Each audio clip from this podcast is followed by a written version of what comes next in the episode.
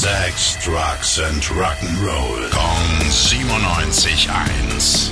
Rock News. Steve Harwell ist gestorben. Als Frontmann von Smash Mouth hat er in den 90er und 2000er Jahren einige Rockhits gelandet.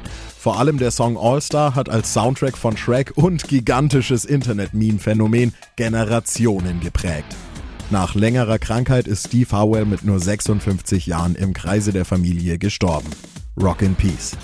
Rock News. Sex, Drugs and Rock'n'Roll. Kong 97.1. Frankens Classic Rocksender.